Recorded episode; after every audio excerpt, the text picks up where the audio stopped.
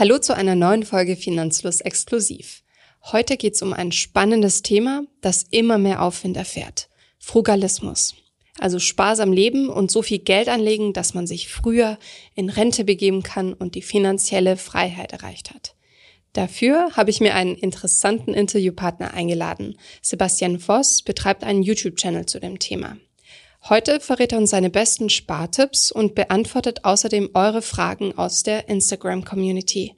Und wir sprechen über Vorurteile und wie er von so wenig Geld leben kann.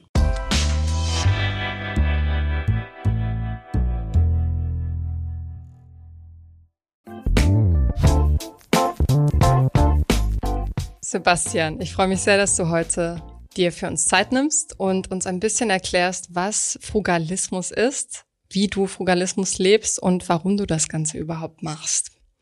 Erstmal, ja, sehr gerne. Danke für die Einladung. Ja, erstmal, hast du heute schon was gemacht, was du als frugalistisch bezeichnen würdest? Ja, tatsächlich. Äh, wir fliegen Freitag in den Urlaub und gerade geht es so ein bisschen darum, unsere ganzen Lebensmittel mal aufzubrauchen, damit nichts vergeht oder wir nichts wegwerfen müssen und ist an sich ähm, ja eigentlich eine ganz normale Handlung, die man irgendwie so vom Urlaub machen sollte, um nicht äh, ja, un unnötige Lebensmittel wegschmeißen zu müssen. Ist aber natürlich irgendwo auch frugalistisch, wenn man so will. Seit wann gehst du bewusst mit Geld um und was bedeutet das für dich? Also bewusst seit anderthalb Jahren. Das hat eigentlich mit der Pandemie zufälligerweise angefangen, weil ich damals extreme Probleme hatte, äh, was Zukunftsängste anging etc. Also ich habe mir große Sorgen vor der Zukunft gemacht, ähm, dass ich mal irgendwie nicht einen guten Beruf ausüben werde, dass ich darüber dann zu wenig Geld verdiene und so weiter und so fort. Und ähm, habe mich dann eigentlich per Zufall irgendwann nur mit Finanzen beschäftigt. Das hat mich aber so gepackt und war für mich auch irgendwie äh, die Lösung dieses ganzen Problems, dass ich mich dann eigentlich richtig intensiv erst damit beschäftigt habe. Finanzielle Sorgen, du bist 26 Jahre alt und machst ein Referendariat und wirst Sport- und Mathelehrer werden, richtig? Ganz genau, ja. Ja, die finanziellen Sorgen, also ich glaube, das ähm, ist etwas, was viele in meinem Alter begleitet. Das sind super irrationale Sorgen, weil mit dem Studium sollte man sich ja eigentlich keine Sorgen machen müssen. Trotzdem habe ich immer gedacht, was ist, wenn ich das Studium mal nicht schaffe? Dann äh, schaffe ich es nicht, einen vernünftigen Beruf auszuüben. Und das wiederum bedeutet, dass ich irgendwann nicht genug Geld verdiene weil in meinem Kopf immer so dieses Bild von einem perfekten Leben war, was natürlich auch nur mit viel Geld irgendwie zu finanzieren ist. Und äh, deswegen habe ich tatsächlich irgendwann so komische Hirngespinste gehabt, dass ich äh, ja irgendwann zu wenig Geld haben werde. Und das hat sich so richtig ähm, ja irgendwie verfestigt bei mir. Das heißt, du hast dich mit Finanzen beschäftigt, aber Finanzen heißt ja nicht automatisch Frugalismus. Wie bist du dann genau auf dieses Thema gekommen?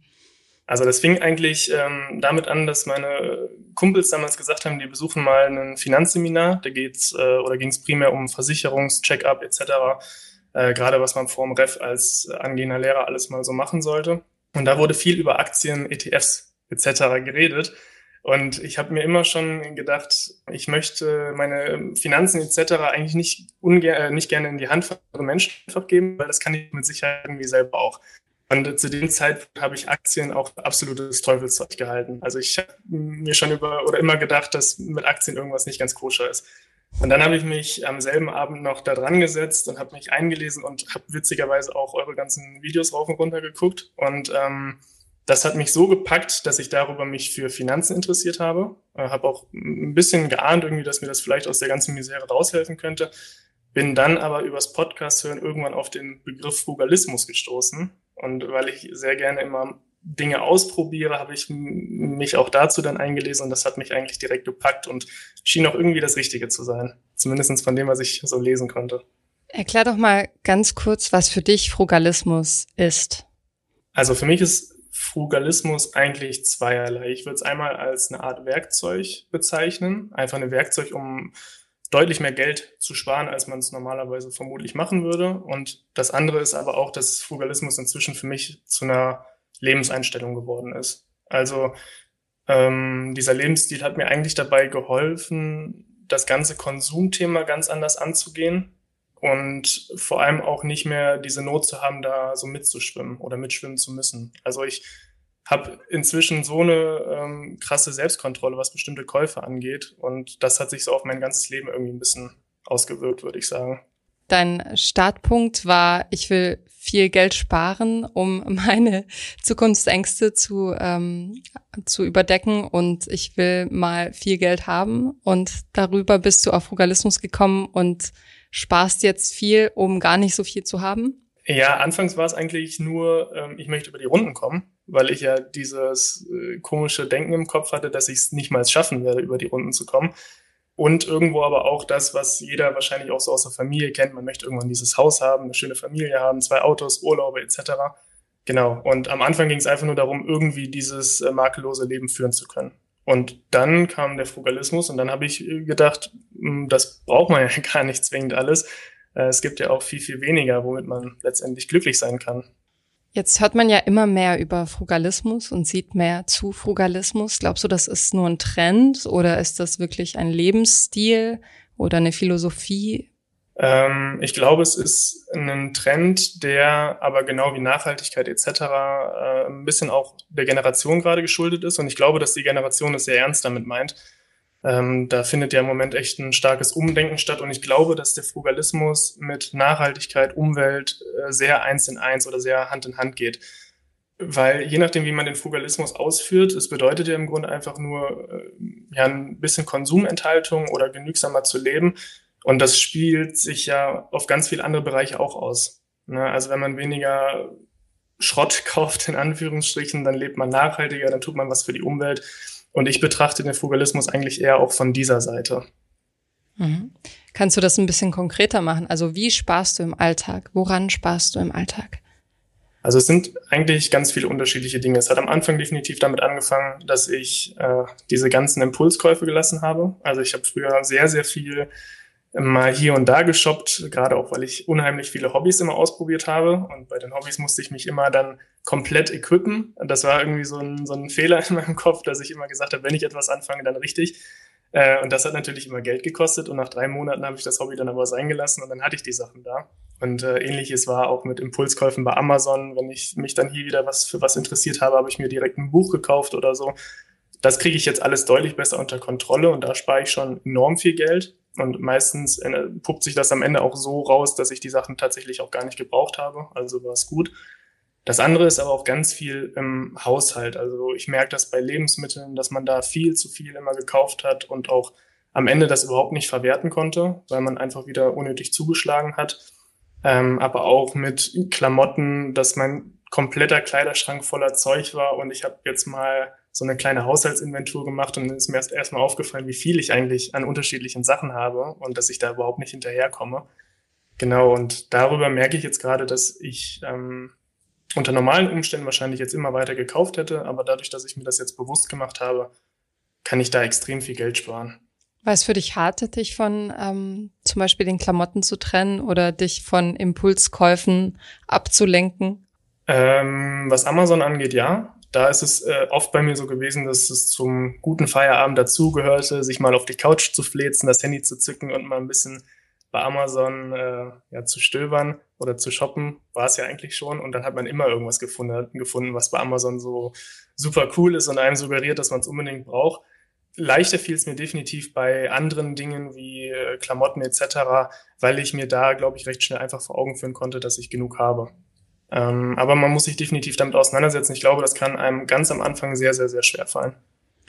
Was hast du da über dich gelernt bei dem Prozess? Ich habe vor allem über mich gelernt, dass ich äh, viel zu wenig auf mich selber gehört habe, weil ich habe die Dinge, gerade was Klamotten angeht, noch nie so stark gebraucht. Aber ich habe immer gedacht, das ist halt so, man, man äh, shoppt halt in der Regelmäßigkeit. Und dass man da vielleicht viel, viel mehr auf sich selber hören sollte und sich nicht ähm, vom Strom mitreißen lassen sollte. Egal, also in jeder Hinsicht. Für den einen sind es Klamotten und er glaubt, er braucht überhaupt nichts im Hygienebereich und dann lässt er sich aber von anderen mitziehen, weil andere sagen, Hygiene ist in ganz unterschiedlichen Dingen wichtig und du brauchst so und so viel unterschiedliche Hygieneprodukte und dann lässt er sich davon mitziehen. Du klärst ja auf äh, Social Media unter Frugal zum Glück, klärst du viel auf zum Thema Frugalismus, Minimalismus, Konsum und sprichst auch öfter mal über Glaubenssätze und über Dinge, die sich bei uns einfach so einschleichen und verankern. Welche Glaubenssätze hast du geändert? Ich glaube, ein ganz wichtiger Glaubenssatz ist, dass Dinge nicht per se glücklich machen und somit macht auch Geld nicht per se glücklich. Äh, da habe ich im vorletzten Video darüber gesprochen, dass es äh, bei uns sich wie so ein Zirkel eigentlich eingebrannt hat. Also wir glauben, dass wir Dinge brauchen, um glücklich zu sein und für diese Dinge benötigen wir aber Geld. Und aus diesem Hamsterrad kommen wir irgendwie einfach nicht raus. Und wenn wir diesen Glaubenssatz so ein bisschen äh, ja, von uns abgeworfen haben, das heißt, dass wir einfach wissen, die Dinge sind nicht das, was uns per se glücklich macht, sondern es sind zum Beispiel vielmehr Erfahrungen oder Aktivitäten, ähm, dann ist das, glaube ich, schon ein super, super, eine super wichtige Erfahrung, die uns vor allem auch hilft, in Zukunft deutlich mehr sparen zu können. Und darüber aber auch den Fokus mal ähm, auf die, ja, für mich wichtigeren Dinge im Leben zu richten, nämlich Familie, Freunde, Aktivitäten und einfach Erfahrungen, weil wir da auch einfach länger von zehren können. Also das sind definitiv meine beiden Glaubenssätze. Wie oft verfällst du noch in alte Muster? Ähm, witzigerweise eigentlich fast gar nicht, weil es, es, es ist nicht wie eine Sucht, in die man wieder verfällt, sondern inzwischen ist es einfach so, dass ich diesen Lebensstil aus Überzeugung lebe. Also ähm, das sind ja auch diese typischen Fragen, die man bei Instagram oder bei YouTube oft hört. Äh, fällt dir das schwer oder ja genau, verfällst du eben noch in alte Muster? Und da ist es ganz klar so, dass wenn ich irgendwas Teures sehe, ähm, dann sage ich mir, entweder ich brauche es und dann fühlt es sich auch gut an, das zu holen, weil es eine Notwendigkeit ist. Aber ansonsten sage ich, nee, warum sollte ich mir den Quatsch jetzt kaufen? Also ich, ich sehe es einfach nicht mehr ein, für bestimmte Dinge jetzt so viel Geld auszugeben, weil ich ganz genau weiß, dass ich die wahrscheinlich eine Woche später schon wieder verkaufen möchte.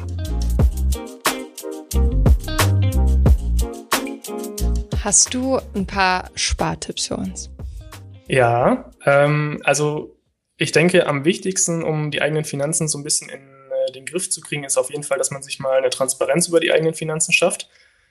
Äh, das habe ich am Anfang auch lange Zeit unterschätzt, aber das war bei mir eigentlich so der Game Changer und zwar wirklich mal die gute altbewährte Excel-Tabelle rauskramen oder wer sich auch irgendwo im Internet downloaden, gibt es ganz viele Anlauf, Anlaufstellen und sich einmal komplett zu notieren, wo gebe ich eigentlich welches Geld aus weil das haben ganz viele von uns, glaube ich, gar nicht auf dem Schirm. Es gibt dann die Abo-Fallen etc. oder die Abo-Leichen eher gesagt, äh, wo ganz viel Geld ausgegeben wird.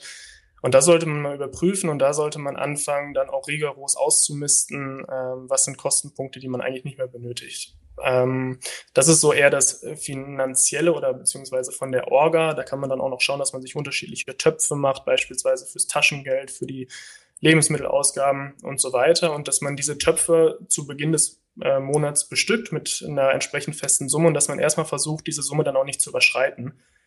Ähm, und damit einhergeht auch noch der Tipp mit den Lebensmitteln. Das hat äh, uns, äh, also meiner Freundin und mir, extrem geholfen, dass wir die Lebensmittelkosten auf die Woche runterbrechen und nicht mehr auf den Monat, weil es ja ganz oft so ist, dass man, ja, sagen, also wir haben zum Beispiel 240 Euro für den Monat an Lebensmitteln uns zur Verfügung gestellt und hätten wir das nicht auf die Woche aufgeteilt, dann würden wir am Anfang des Monats denken, 240 Euro ist super, können wir uns jetzt erstmal richtig schön leckere Sachen von gönnen.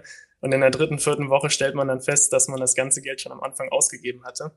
Und wenn man das auf die Woche runterbricht, dann äh, hat man eine viel größere Transparenz. Das sind nur sieben Tage, da kann ich leichter kalkulieren, wann möchte ich wie viel ausgeben und wie viel habe ich noch. Ähm, genau, das ist genau, ganz dann, schön niedrig bemessen. 240 bitte? für zwei, 240 Euro. Ja, ganz genau. Das ist auch äh, ein sehr kontroverses Thema auf YouTube beispielsweise, weil äh, das äh, handelt natürlich jeder unterschiedlich. Das, was für uns genug an Essen ist, ist für andere auf jeden Fall nicht genug. Das muss man ganz klar sagen. Und es ist auch ein sehr ähm, kontrovers diskutiertes Thema, was Lebensmittel angeht oder Essen im Allgemeinen. Für uns reicht es, weil wir gänzlich auf Fertigprodukte verzichten. Wir holen dann nur frisches Gemüse und auch äh, unbehandelte Produkte. Und deswegen kommen wir damit hin, aber wir sind auch sehr genügsame, äh, genügsame Esser. Äh, mhm. deswegen klappt das bei uns. Aber grundsätzlich kommen wir mit den 240 Euro auf jeden Fall aus. Ja, ja. ich habe nicht schlecht gestaunt, als ich dein Video gesehen habe, Wocheneinkauf für 28 Euro. Ich glaube, ja, das geben glaub, einige für einen Tageseinkauf aus.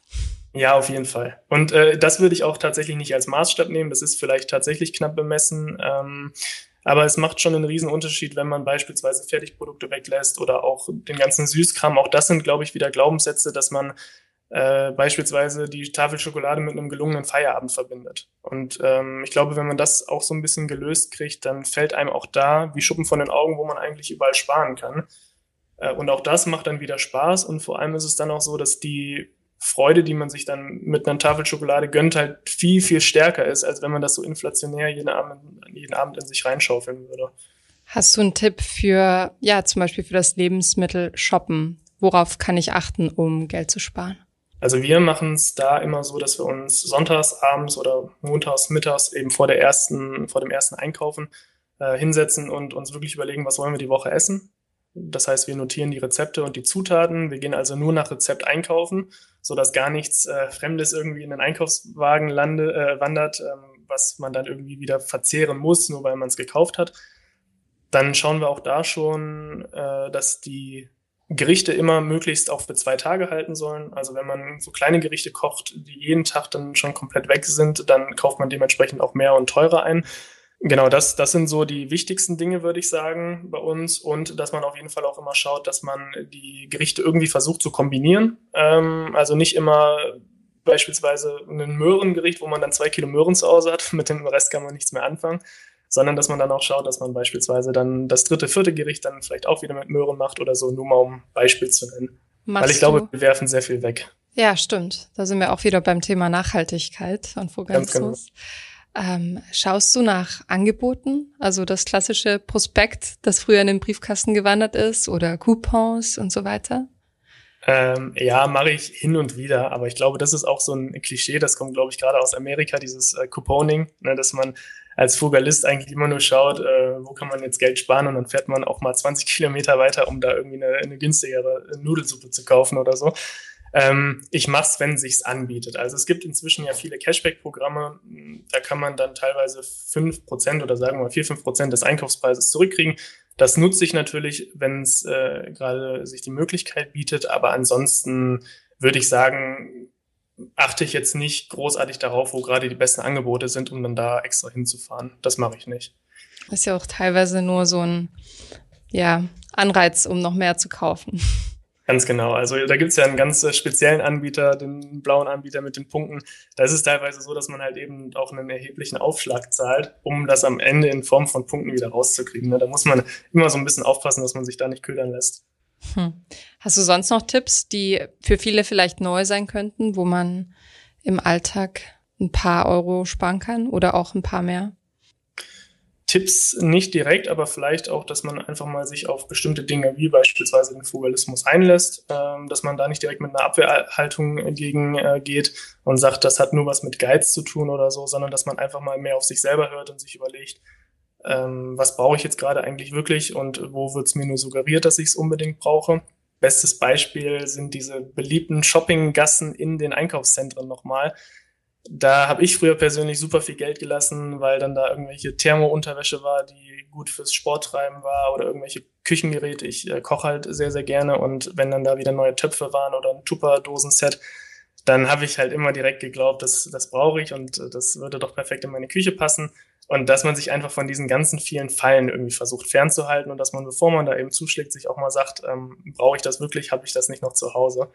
Und das hat mir persönlich echt sehr, sehr viel geholfen. Ein anderer Sparsamkeitstipp für den Alltag ist definitiv gebraucht kaufen. Das ist, ähm, glaube ich, sehr in Vergessenheit oder fast schon in Verrufung geraten, dass man erstmal die Einstellung teilt, gebraucht kaufen ist schlecht oder Secondhand finde ich ist auch sehr, sehr negativ belastet, dieses Wort irgendwie.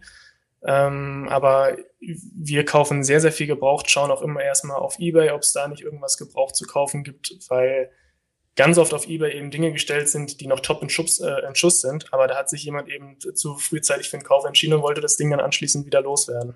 Bin ich und, äh, persönlich auch großer Fan von. Ja, genau, und das ist eben auch wieder Thema Nachhaltigkeit. Da steckt man dann auch wieder mehrere Fliegen mit einer Klappe. Nochmal zurück zum Essen, was für mich, wie gesagt, das erstaunlichste Sparpotenzial ist, ähm, wie groß das ist. Wie ähm, handhabt ihr das mit Auswärtsessen und Trinken? Also musst du oft Einladungen abschlagen, weil du sagst, nee, sorry, ist nicht drin im Budget. Mm, eigentlich gar nicht, weil ich äh, habe das für mich oder für mich bedeutet Frugalismus eben weniger Dinge kaufen und mehr Erlebnisse äh, erleben. Und da gehört für mich auf jeden Fall auch Restaurantbesuche dazu. Ich liebe es, auswärts essen zu gehen.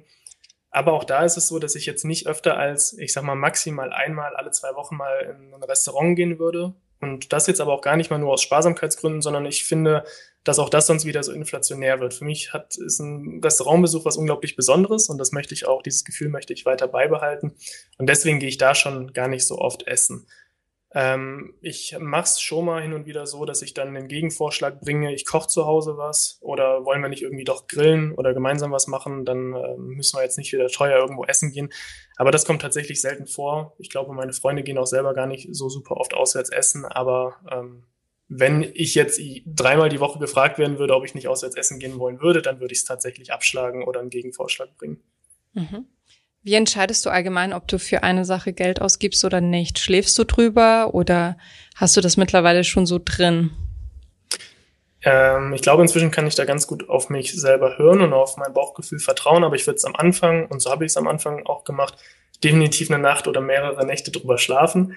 Bei Amazon kann man das beispielsweise auf die Liste packen, so nennt sich das dort. Ähm, fühlt sich dann erstmal so ein mini bisschen an wie ein Kauf, also man hat erstmal so ein kleines Glücksgefühl, und dann stellt man einige Tage später fest, huch, da war ja was auf der Liste, das brauche ich jetzt gar nicht mehr. Ich habe jetzt vor drei, vier Tagen erstmal meine Liste da aussortiert. Da waren wahnsinnig viele Dinge noch von Weihnachten etc., die ich jetzt alle löschen konnte und wo ich jetzt quasi wirklich wusste, das war totaler Schmarrn, dass ich mir das holen wollte.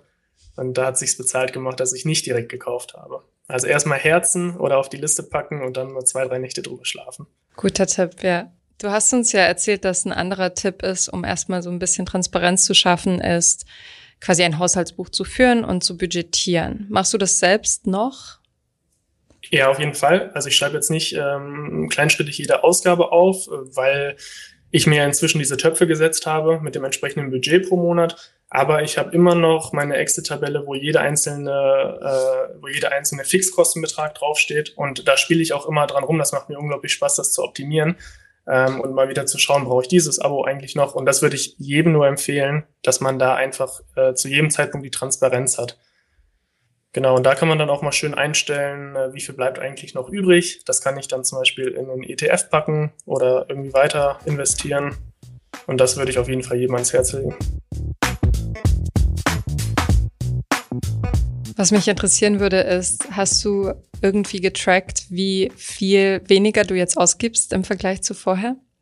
Ja, ich, ähm, als ich mit dem ganzen äh, Finanzthema angefangen habe und auch noch vor dem Frugalismus, habe ich circa 1550 pro Monat ausgegeben und das war als Student. Ich habe äh, ein Motorrad gehabt, ein Auto, ich wurde von meinen Eltern auch unterstützt und inzwischen bin ich bei circa 850 Euro, 900 Euro ähm, da ist dann aber auch teilweise sowas drin, wie dass ich 50 Euro pro Monat noch für den Urlaub zurücklege.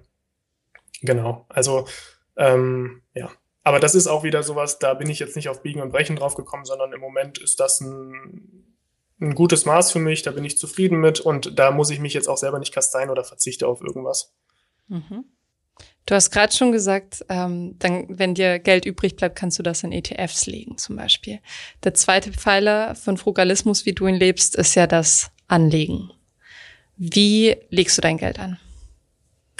Also ich habe äh, ursprünglich angefangen mit Einzelaktien. Ich glaube, das ist äh, für viele auch meistens dann so ja der spätestens zweite Step, wenn die ETFs gefühlt zu langweilig werden, dann sagt man, man muss jetzt mal ein bisschen rumspielen. Also ich bin den Weg genau rückwärts gegangen. Ich habe erst mit Einzelaktien angefangen und dann bin ich ähm, auf ETFs gegangen. Einfach aus dem Grund, weil ich auch äh, finde, dass es einfach eine sicherere Anlage ist. Man muss sich längst nicht so viele Gedanken machen. Es ist einfacher. Und vor allem war es bei den Einzelaktien so, dass ich mir immer wieder die Frage gestellt habe, bin ich im entsprechenden Zeitpunkt äh, oder im entsprechenden Moment bereit, die zu verkaufen? Und halte ich mich auch immer auf dem Laufenden, ähm, für den Fall, dass ich irgendwann doch noch verkaufen muss, weil ein Unternehmen, warum auch immer, dann gerade super, super schlecht wirtschaftet. Und diese Frage konnte ich mir nicht mit Ja beantworten. Also ich wusste, dass ich mich nicht immer auf dem Laufenden halte und entsprechend handeln kann. Und dann habe ich für mich äh, gesagt, dass die logische Konsequenz dann eigentlich ETFs sind, die ich monatlich bespare, die lasse ich laufen. Da bin ich äh, schön breit diversifiziert und da kann ich dann auch gut nachts schlafen. Also hast du alles auf ETFs umgeschichtet?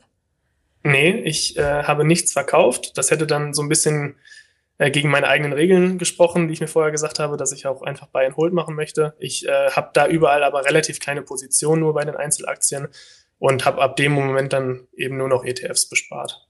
Mhm. Wenn du uns verraten magst, welche? bei Finanzfluss geht's ja hauptsächlich um ETFs. Vielleicht ist das für unsere Zuhörerinnen und Zuhörer spannend. Ja, sehr gerne. Also ich habe mir da auch äh, euren YouTube-Kanal ein bisschen zum Vorbild genommen, dass ich erstmal eben über die Schiene gegangen bin, ähm, MSCI World beziehungsweise Emerging Markets. Das habe ich aber, da habe ich das Pendant genommen, ähm, Developed ähm, World und eben den, also von, von FTSE ist das ja und da eben das Emerging Market Pendant. Habe aber zusätzlich, um ähm, noch sogenannte Small Caps abzudecken, einen Small Cap ETF genommen, der jetzt äh, rein USA äh, spezifisch ist und den Nasdaq 100. Damit wollte ich so ein bisschen mehr noch, ähm, ich sag mal, Rendite abgreifen, Risiko fahren, aber das ist auch nur sehr, sehr klein gewichtet. Mhm. Was ist deine monatliche Sparquote, so du es verraten magst? Und was ist dein Sparziel?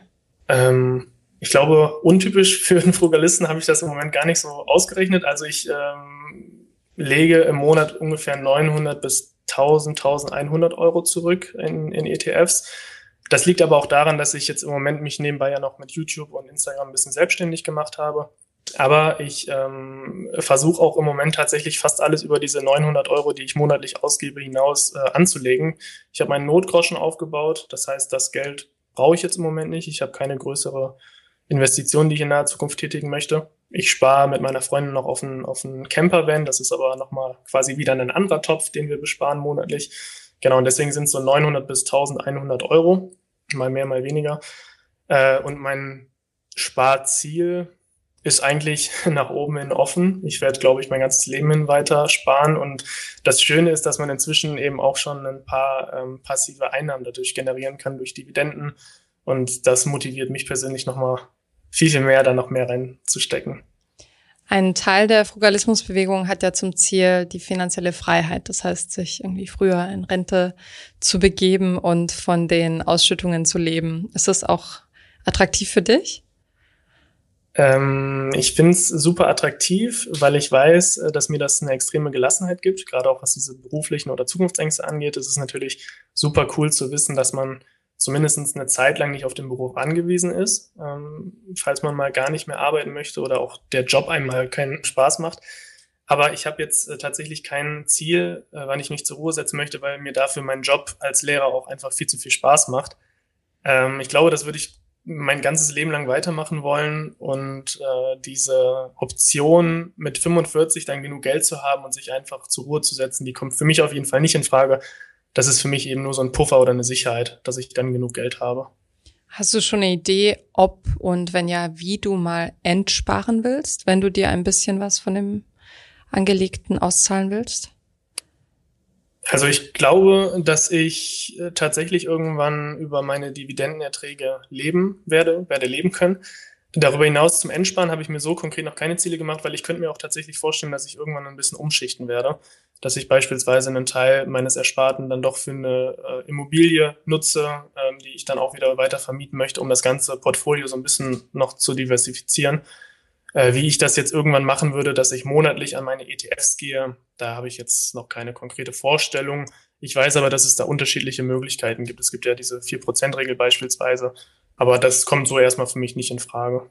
Mhm. Hast du schon ausgerechnet, wie viel du bräuchtest, um den Betrag zu erhalten, ähm, den du dir monatlich so vorstellst? Ich glaube, es sind knapp äh, 800 oder 900.000 irgendwie sowas um den Dreh. Aber das setzt auch voraus, dass ich ja dann im Grunde ab dem Moment nicht mehr arbeiten wollen würde. Und da ich eh immer weiter Geld verdienen will durch äh, Selbstständigkeit oder eben durch das Angestellten-Dasein, muss ich da jetzt auch nicht so krampfhaft dran festhalten. Das ist eigentlich ganz cool. Eine etwas freche ähm, Frage. Wie sehr definierst du dich über das Sparen? Über das Sparen definiere ich mich eigentlich gar nicht. Äh, und ich würde auch nicht sagen, dass das mein Leben bestimmt, weil es inzwischen zur Normalität geworden ist. Und ähm, ich bin auch immer mit meiner Freundin da im Gespräch, dass wenn, wenn ich äh, oder wenn ihr auffällt, dass ich mal irgendwo eine Entscheidung treffen sollte, die eher in Richtung Geiz als in Richtung Vernunft geht, dass äh, sie mir das dann ganz klar sagen soll. Das ist inzwischen aber noch oder bislang noch nicht passiert, glücklicherweise. Ich glaube nur, dass es vielleicht auch mal eine ganz erfrischende Denkweise ist, äh, Dinge zu hinterfragen, braucht man das jetzt wirklich? Äh, gar nicht mal nur von dem Hintergrund des Sparens aus, sondern eher viel ähm, ja, auch vielleicht gerade, weil wir so eine Wegwerfgesellschaft geworden sind, brauche ich das jetzt, werde ich das nutzen oder landet es am Ende eh wieder auf der Tonne? Das ist, glaube ich, eher der Antreiber bei mir. Mhm. Du hast angesprochen, du bist in einer Beziehung und ihr macht auch zumindest die Wocheneinkäufe zusammen. Wie, also wie wirkt sich das auf die Beziehung aus? Wie viele Gespräche muss man führen? Wie habt ihr den gemeinsamen Nenner gefunden oder habt ihr ihn überhaupt gefunden? Also ich muss sagen, dass mein Beispiel da wahrscheinlich nicht verallgemeinerbar ist, weil meine Freundin ist da sehr, sehr tolerant und ziemlich cool drauf. Ähm, ich mache die Wocheneinkäufe auch alle selber. Das war aber schon immer so. Wir haben das bei uns in der Wohnung so ein bisschen aufgeteilt, weil ich gerne koche, mache ich die Einkäufe und, und koche. Meine Freundin kümmert sich dann um andere Sachen. Und da zieht sie auch einfach immer mit. Also sie notiert äh, in unserer Einkaufsliste das, was sie so haben möchte. Das kaufe ich dann und ansonsten bin ich so ein bisschen der Herr in der Küche. Das ist ziemlich cool. Aber ansonsten ist es auch so, dass meine Freundin sich, glaube ich, über dieses ganze Frugalismus-Thema ja sich auch so ein bisschen damit identifizieren konnte. Sie würde jetzt niemals sagen, dass sie eine Frugalistin ist. Aber hier und da überlegt sie sich dann auch, ob sie das wirklich braucht oder ob sie dann nicht doch nochmal zwei Nächte drüber schläft. Und meistens entscheidet sie sich dann auch dagegen, äh, freut sich dann. Und hin und wieder sagt sie aber auch, das braucht sie jetzt einfach und das möchte sie sich dann auch kaufen. Und das ist dann aber auch vollkommen cool. Also da haben wir überhaupt kein Konfliktpotenzial. Ich glaube, da ähm, kann es tatsächlich an anderer Stelle bei anderen vielleicht doch mal kriseln, wenn da zwei komplett unterschiedliche Meinungen aufeinandertreffen. Wie haben deine Eltern reagiert, als du gesagt hast, so, ähm, ich fahre jetzt mal ein bisschen meinen Konsum runter und überlege zweimal, bevor ich was kaufe? Mm, meine Eltern ähm, ich sag mal, denen geht's finanziell auf jeden Fall gut. Ähm, die leben auch äh, definitiv kein frugalistisches Leben, jetzt äh, überhaupt kein Leben im, im maßlosen Konsum, das auch auf gar keinen Fall, aber ich würde mal sagen, ein ganz normales Leben. Deswegen ist es hier und da vielleicht dann schon, äh, stößt das ein bisschen auf Unverständnis, wenn ich sage, das, das brauche ich jetzt nicht oder hier und da möchte ich sparen.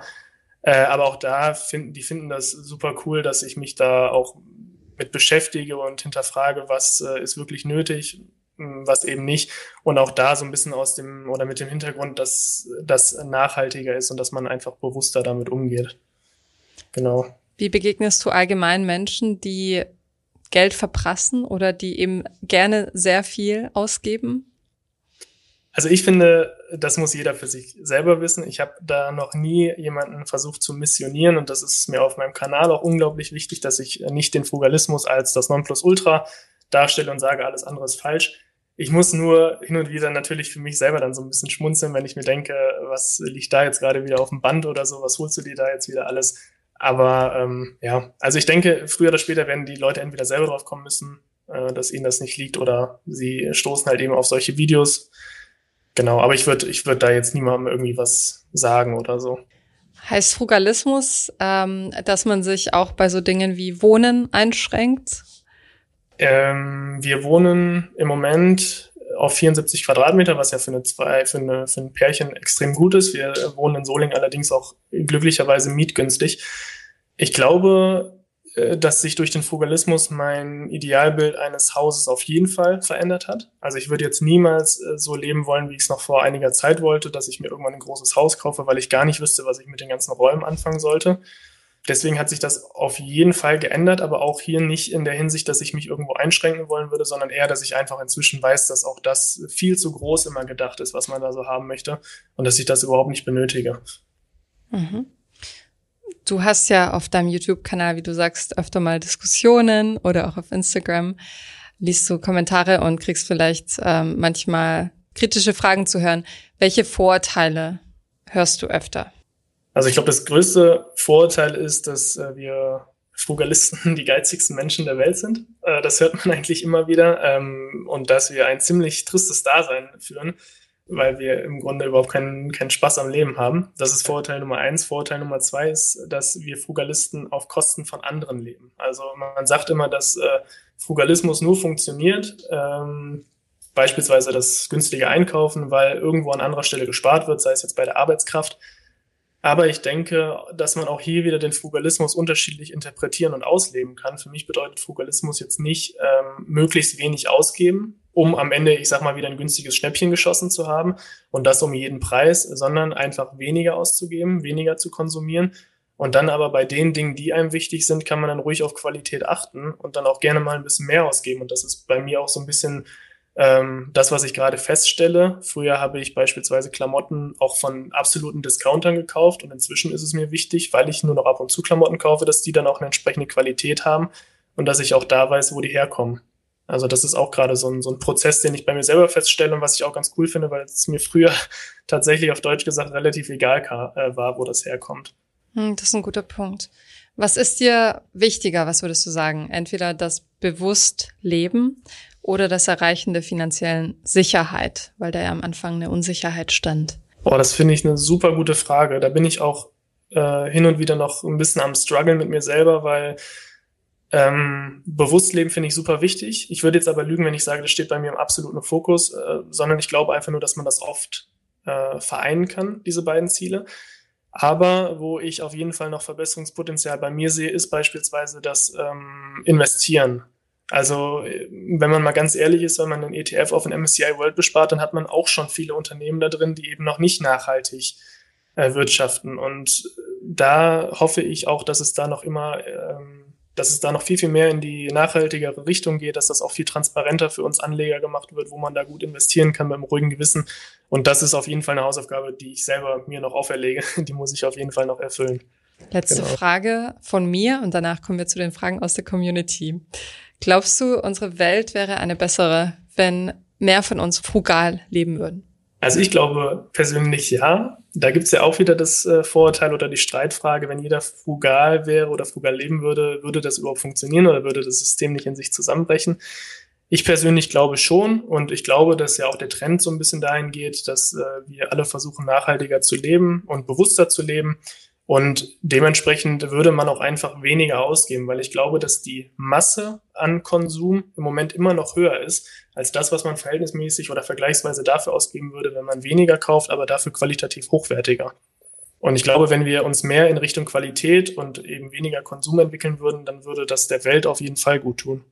Man sieht ja auch durch, ähm, durch die Pandemie, dass sich da teilweise die Unternehmen dann auch umstellen müssen, wenn das Konsumverhalten sich ändert. Ne? Ganz genau, aber es sind auch nicht immer schlimme Anstöße, die dann dadurch kommen. Ja. Richtig. Cool, vielen Dank für deine Einblicke und ähm, große Offenheit. Jetzt geht's weiter mit Fragen aus der Community.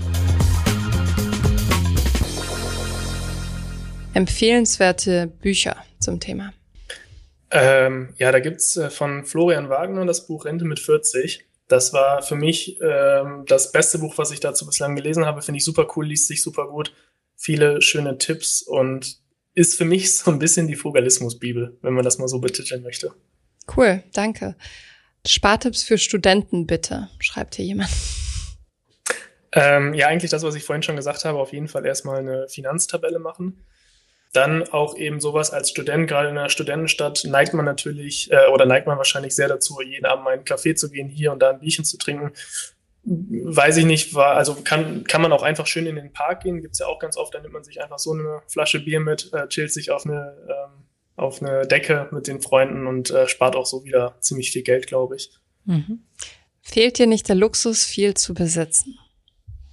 Nee, überhaupt nicht. Ähm, weil ich auch über den Fugalismus so ein bisschen in die Minimalismus-Schiene gerutscht bin und da jetzt aber auch gar nicht radikal, sondern dass ich äh, das, was ich habe, einfach inzwischen viel mehr zu schätzen weiß. Ich äh, führe da mal ganz gerne mein Auto als Beispiel an. Ich habe einen alten Honda äh, von 2005 und ich liebe dieses Auto. Das ist so ein bisschen mein Schätzchen und ich versuche das durch jede Reparatur, durch jeden TÜV irgendwie noch zu kriegen. Und das ist genau das, was ich am Fugalismus auch so cool finde, dass man eine viel, viel engere Beziehung zu seinen Gegenständen aufbraucht und die dann auch einfach zu schätzen weiß. Und alles, was neu von außen kommt, was vielleicht sogar dann auch Luxus ist, das ist erstmal ein bisschen wie ein Eindringling, der sich mal einen Platz suchen muss und der dann auch überzeugend sein muss, warum man das jetzt kaufen sollte. Wie lange hast du gewartet, beziehungsweise dir Wissen angeeignet, bis du deinen ersten ETF bespart hast? Ich glaube, das waren so drei, vier Monate. Ich habe ähm, viele YouTube-Videos geguckt und auch viel gelesen, aber irgendwann habe ich dann gemerkt, dass äh, man sich immer und immer weiter belesen könnte und dass man dann auch einfach irgendwann mal anfangen muss. Und wenn man eben auf so einen breit gestreuten ETF setzt, macht man ja auch erstmal nichts falsch. Nur dann kamen halt eben irgendwann die Fragen thesaurierend oder ausschüttend und da hätte ich mich so lange im Kreis drehen können, dass ich dann nach drei Monaten gesagt habe, so jetzt äh, bespare ich zumindest neben den Einzelaktien mal meinen ersten ETF. Damit habe ich auch angefangen beim MSCI World und dann kam relativ schnell die Einzelaktien. Mhm. Wie viel Taschengeld würdest du deinen Kindern geben, wenn du welche hättest? Und würdest du ihnen ein Budget geben? Ja, auf jeden Fall. Ich habe mich damit noch nicht auseinandergesetzt, aber ich ähm, oder meine Freundin und ich, wir sind uns beide auf jeden Fall einig, dass wir bei unseren Kindern einen extrem bewussten Umgang mit Geld schaffen wollen und dass wir das aber auch von vornherein einfach thematisieren wollen. Ich würde jetzt keine Summe nennen, das kommt ja auch aufs Alter an, je nachdem, wie alt die Kinder gerade sind. Aber ich glaube, dass wir da einen coolen Umgang mit denen schaffen würden und denen das auch möglichst bewusst machen können. Hast du ein Budget für Spaßgeld und wenn ja, wie hoch ist das? Ja, das ist mein Taschengeld, das sind 170 Euro im Monat. Da geht alles rein, Restaurantbesuche und so weiter. Ähm, hin und wieder wird es ein bisschen knapp, dann äh, schaue ich eben, dass ich da sowas anbiete, wie beispielsweise doch mal zu Hause essen mit Kumpels oder grillen oder so, anstatt jetzt noch ins Restaurant zu gehen. Aber im Moment komme ich damit gut hin. Mhm. Wann denkst du, erreichst du deine persönliche finanzielle Freiheit?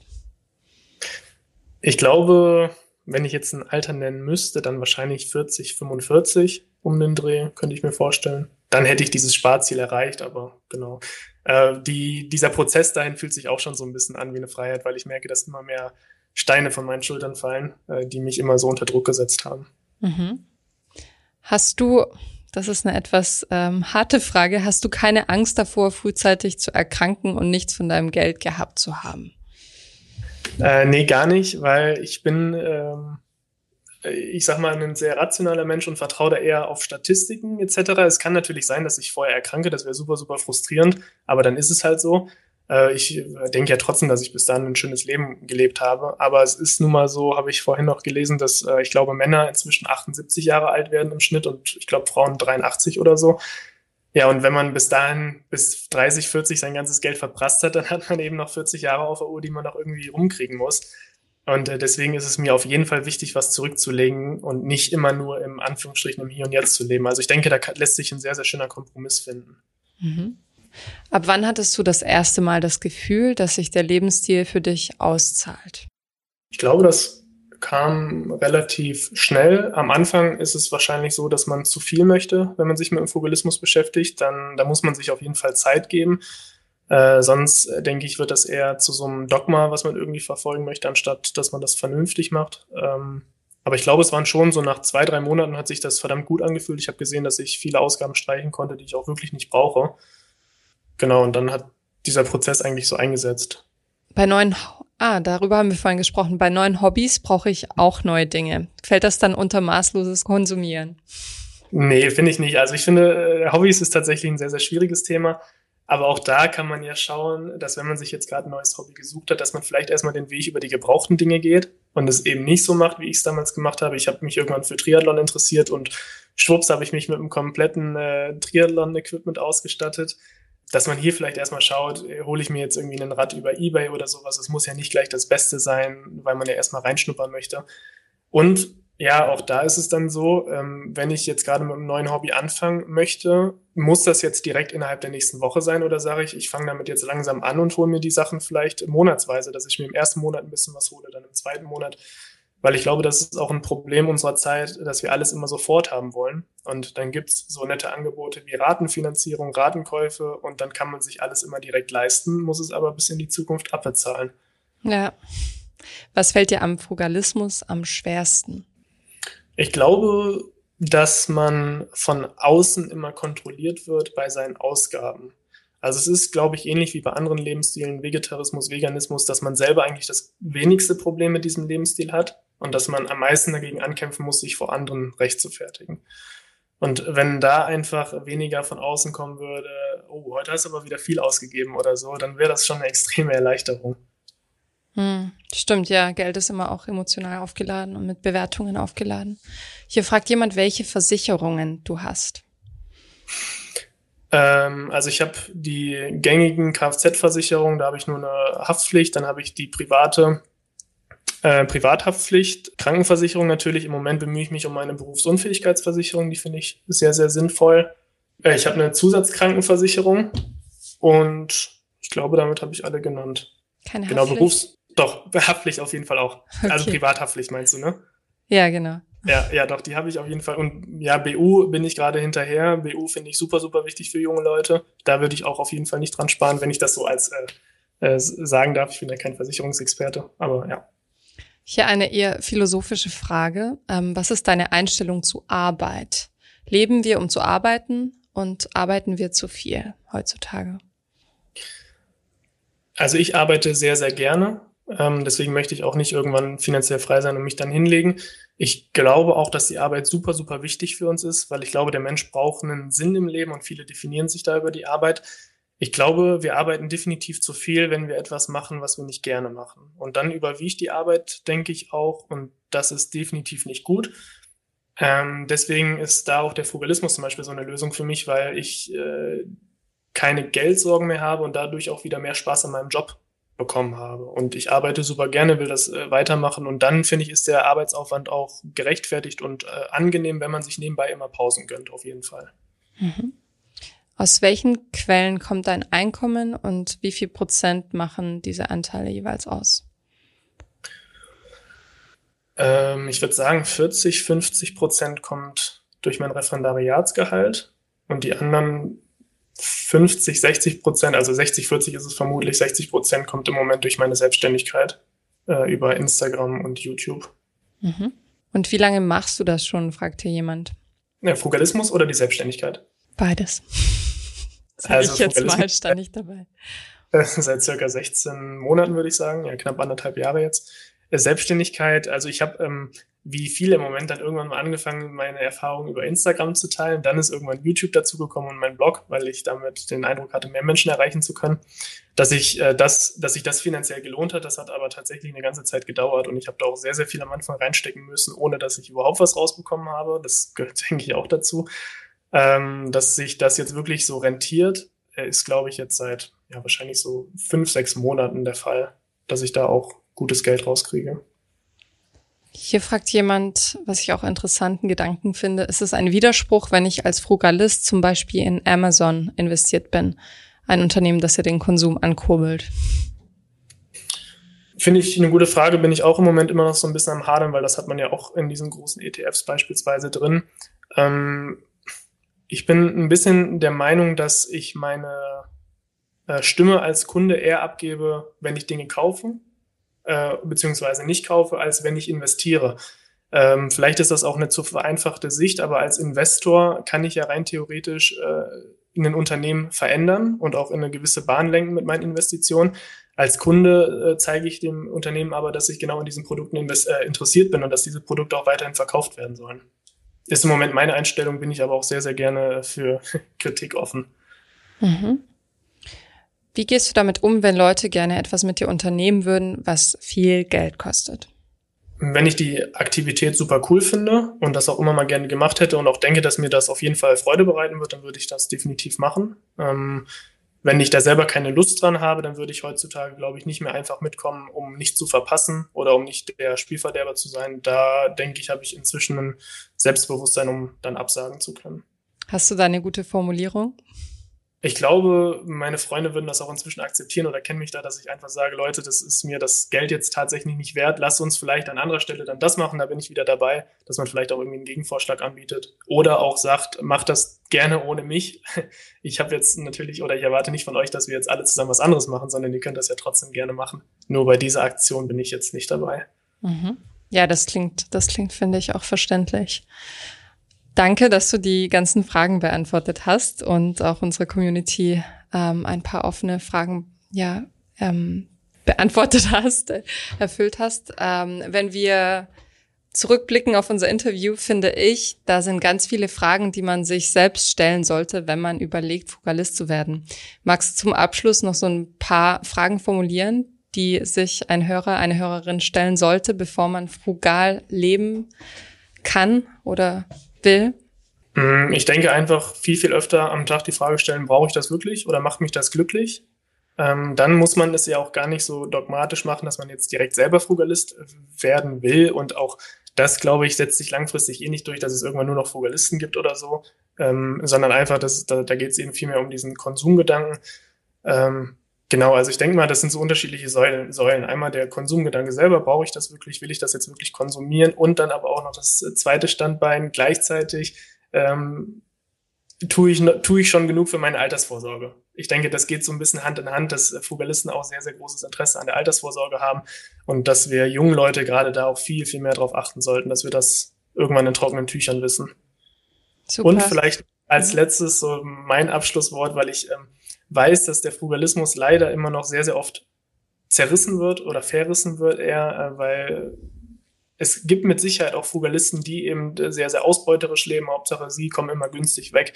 Und dass da vielleicht auch einfach das ähm, Bewusstsein so ein bisschen verändert wird oder geschaffen wird, dass Frugalismus in erster Linie erstmal daran interessiert ist, dass man selber bewusster lebt und dementsprechend äh, mehr Geld hat als Schlussfolgerung.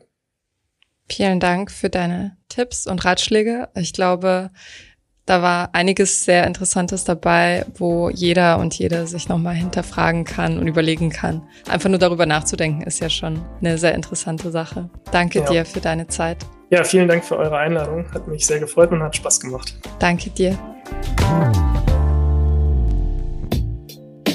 Ich hoffe, diese Podcast-Folge hat dir gefallen. Wenn ja, dann zöger doch nicht in deinem Umfeld über diesen Podcast zu sprechen, bei Freunden und Bekannten.